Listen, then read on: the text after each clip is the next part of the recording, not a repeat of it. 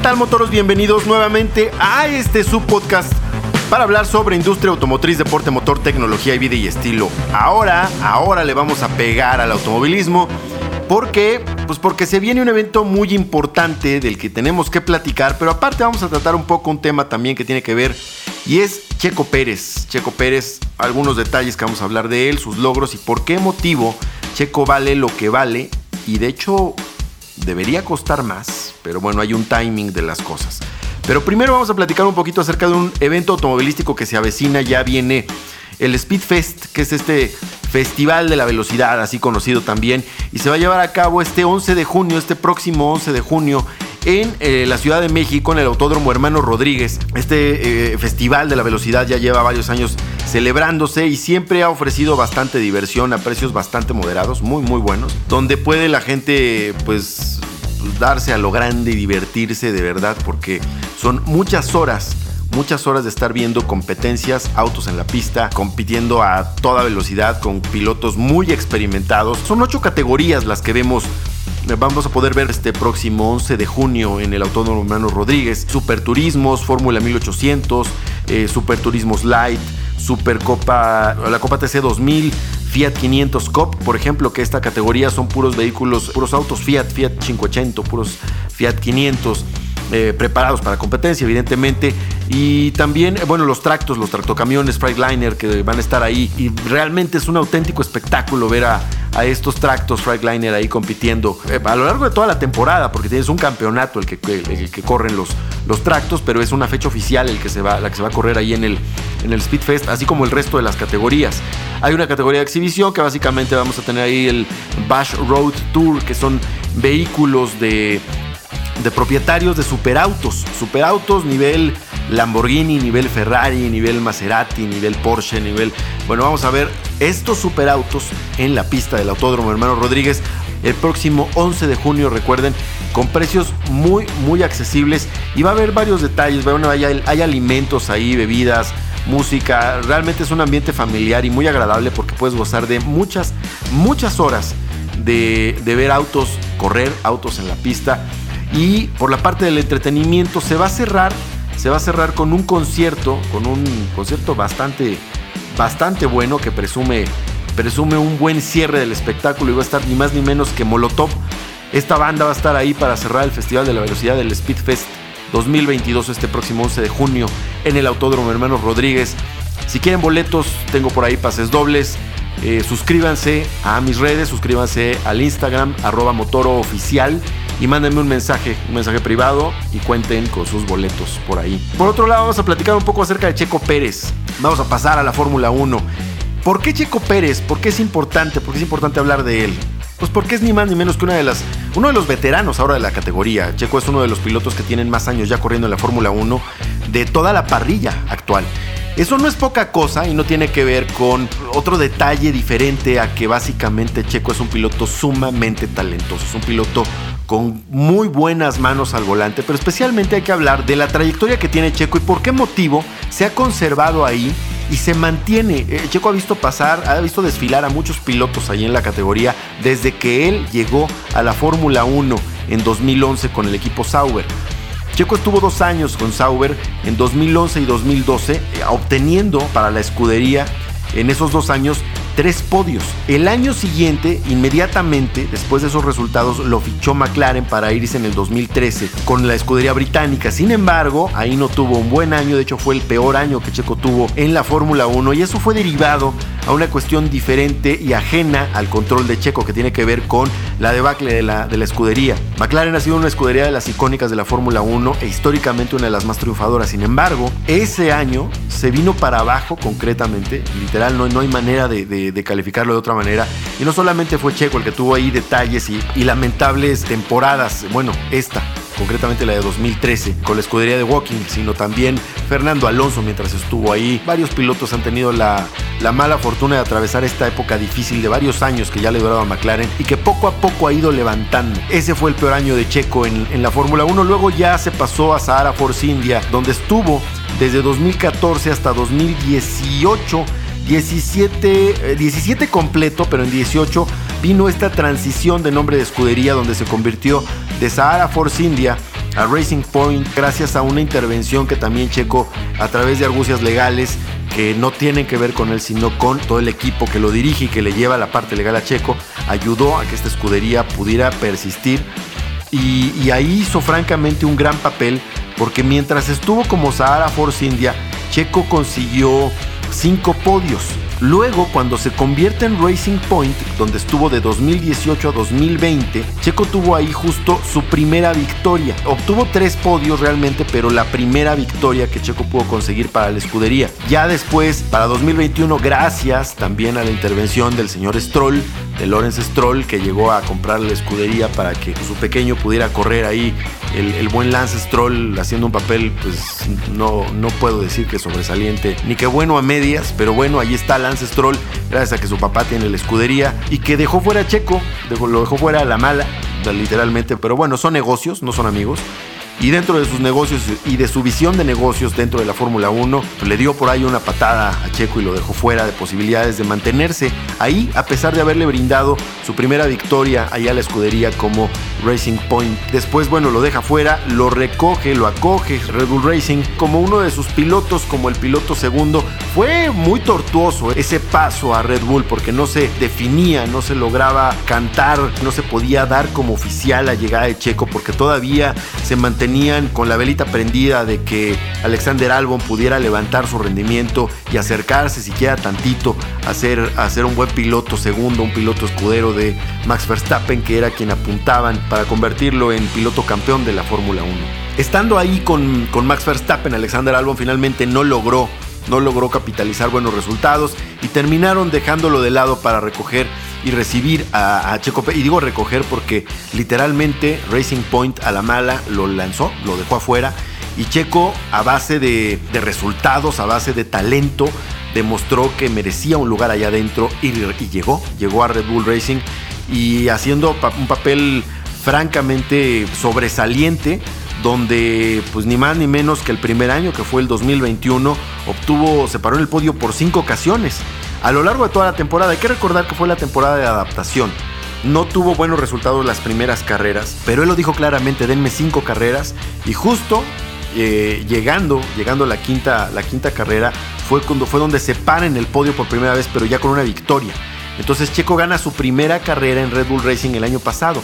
Este año, ya en ocho fechas, lleva ya cuatro podios, van cuatro veces, la mitad de las carreras se ha parado en el podio y lleva su segunda victoria en Red Bull Racing. Ya suma tres, tres veces que se para en lo más alto del podio checo y que hace sonar el himno nacional mexicano en distintas localidades. Esta ocasión fue Mónaco. Mónaco es como el unicornio de, de la Fórmula 1, de los pilotos de Fórmula 1 y Checo lo alcanzó y lo hizo suyo. Ahora Checo tiene una victoria en Fórmula 1 en Mónaco. No es la primera vez que obtiene una victoria en, esa sede. Ya en el pasado se había, se había parado eh, con una victoria en Mónaco, si no me equivoco fue en la Fórmula 3 británica, pero ahora lo hace ya en Fórmula 1 y ni más ni menos que en una de las escuderías ahora más representativas de la categoría reina del automovilismo. El punto es que Checo, bueno, ha venido a más poco a poco desde que, desde que eh, entró a la, a la, Fórmula 1 y ha vivido muchas transiciones de cambios de, motor, de, motorización, de de pasar de un V8 a un V6 híbrido, del cambio incluso del propietario de la franquicia de Fórmula 1 cuando Bernie Ecclestone deja de lado ya finalmente la Fórmula 1 que le hizo mucho bien a la categoría, tomándolo ahora Liberty Media, quienes han aprovechado todos estos talentos que tienen de hacer de lo que sea un gran espectáculo, lo hacen con el Super Bowl, lo hacen con las grandes ligas en la Serie Mundial, lo hacen con básicamente lo que sea que se propongan, lo consiguen y lograron hacer un gran circo de la categoría reina del automovilismo, pero ahora haciendo también de las suyas para apoderarse de más fechas. Antes tenían el Gran Premio de, Austin y ahora ya no nada más tienen esa fecha, sino también ahora tienen el Gran Premio de Miami y acaban de anunciar hace poco apenas que el año que viene, para 2023, vamos a tener Gran Premio en Las Vegas. Entonces, bueno, vamos a ver qué pasa y cómo, cómo pinta eso también para los más puristas y tradicionalistas de la Fórmula 1, que precisamente son los europeos que de manera histórica han seguido esta categoría y le han dado vida y le han mantenido justo con vida con eh, gente que sabe auténticamente de la Fórmula 1. No quiere decir que los que no conozcan de la categoría deban de dar un paso de lado, al contrario, Gracias a todos los villamelones, y lo digo con, por, extraño que suene, lo digo con todo respeto, todos los villamelones que de pronto hacemos ese papel en uno u otro deporte, somos los que llenamos estadios o son los que llenan estadios y autódromos. Al final, gracias al villamelonismo, se llenan los autódromos y la categoría sigue creciendo y sumando fechas en el mundo, situación que también puede resultar contraproducente y que eventualmente ya veremos. Pero bueno, la idea era tocar un poquito el tema y de por qué Checo puede eh, un piloto que merece estar en la categoría y que bueno, justo después de esta victoria en el Gran Premio de Mónaco, logra firmar esta extensión de contrato para 2024. Ojo, Max Verstappen está firmado hasta 2028, Checo solamente hasta 2024. Max Verstappen sí es un piloto mucho más joven que Checo. Checo es un piloto ya, ya veterano de la categoría, pero que ha crecido y ha demostrado a base de, de resultados que merece un lugar en donde está. Y ojo, también hay que tener mucho cuidado en esto y hay que siempre tener los ojos bien puestos en Sergio Pérez. porque El año pasado fue su temporada de adaptación a Red Bull con un auto, con un monoplaza que fue desarrollado para el gusto y el modo de Max Verstappen. Un monoplaza al que no se habían podido acomodar ni Pierre Gasly, ni eh, en el caso de Alexander Albon, en fin. Son pilotos que no pudieron con ese paquete y que Checo ha hecho suyo ese vehículo, lo ha entendido bien y se han hecho uno mismo un grado tal que ya tiene dos victorias con la escudería y que este año, si bien no, ya no le toca considerarlo como un año de adaptación, el campeonato pasado fue de adaptación, este es de consolidación a un grado tal que Checo ya firmó para dos años más, pero ojo, los tiempos que viene siendo Checo y los resultados que viene demostrando se acercan cada vez más al rendimiento de Max Verstappen y lo ha superado ya en algunas ocasiones. Otra cosa que no hay que perder de vista es que en su año de adaptación a la escudería, que fue el año pasado, Checo Pérez sumó para que Max Verstappen pudiera pararse como campeón de la categoría y ser justo quien obtuviera la mayor cantidad de puntos por encima de Lewis Hamilton, que era su competidor más cercano. ¿Por qué? Porque Checo se paró firme al menos cuatro ocasiones el año pasado, haciéndole la carrera de cuadritos a Lewis Hamilton para que Max Verstappen pudiera sumar puntos sin que el británico le hiciera más ruido o le hiciera sombra. Este año no es Lewis Hamilton quien viene haciendo ese ruido, sino Charles Leclerc, el monegasco que viene también dándole con todo y que trae un avión, no trae un coche, son aviones los dos Ferrari, tanto el de Charles Leclerc como el de Carlos Sainz Jr., que vienen, son unos pilotazos los dos y que vienen haciendo un gran papel dentro de la categoría y que Checo se ha parado encima de los dos, está apenas a seis puntos en este momento antes del Gran Premio de Azerbaiyán, apenas a seis puntos del monegasco Charles Leclerc de Ferrari como tercera posición dentro del campeonato y por debajo evidentemente Max Verstappen que es el primer lugar que ya se paró arriba de Charles Leclerc y Leclerc que está apenas a 6 puntos arriba de Checo Pérez. Entonces, en fin, atrás de Checo está también otro que viene por ahí como ninja, haciendo puntos cada carrera. Es ni más ni menos que el otro piloto británico de Mercedes y se trata de George Russell. George Russell que acaba de estrenarse como piloto de Mercedes este año con un monoplaza que no tiene la puesta a punto que tenía los años anteriores, pero que con todo y eso viene ahí pegadito, muy de cerca, sin dejar que se le despeguen tanto realmente y haciendo mejor papel que Lewis Hamilton, que tiene varios campeonatos justo con esta escudería. Pero bueno, era eso lo que quería platicarles acerca de Checo, porque me parece muy importante. Hay que estar atentos a él y hay que ver cuál es el resultado que va a tener a lo largo de la temporada. Cierre, evidentemente, de la misma, pero a ver si lo podemos considerar un aspirante al campeonato. Yo creo que no, este año no, porque es el año de consolidación. Y Checo se ha convertido en un piloto muy maduro que sabe ha entendido el timing, el timing de las cosas y perfectamente bien el de su carrera en cada punto donde está parado dentro de la Fórmula 1.